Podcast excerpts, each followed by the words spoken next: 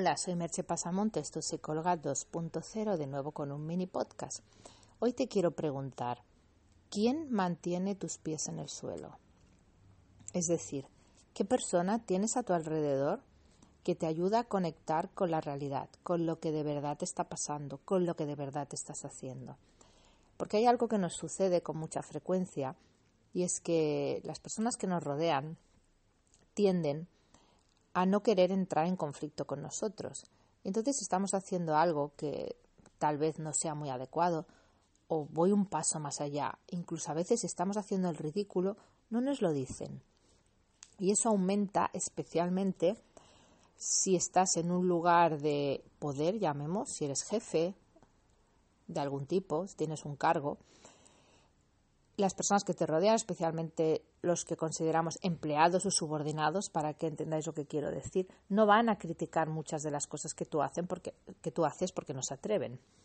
Entonces vas a entrar en, esa especie de síndrome de que todo está bien, todo lo hago bien, todo el mundo me admira, todo el mundo me dice que soy estupenda, maravillosa y que las cosas que hago son increíbles, aunque las personas que te rodeen no piensen eso. Incluso es algo que pasa en redes sociales, que la gente por delante te halaga, te, dice lo estupendo que es todo lo que publicas y por detrás piensan o directamente le dicen a otros que lo que has escrito es una verdadera porquería.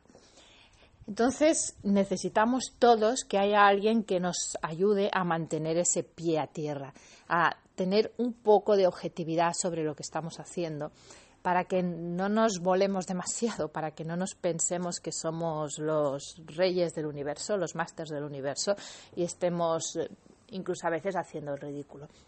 Entonces, a veces esa figura la puede ejercer un coach o un psicólogo, pero también puede ser alguien de tu alrededor de verdadera confianza, a quien le otorgues esa confianza y con quien no te enfades cuando te dice, Merche, no, eso que has hecho es una soberana porquería.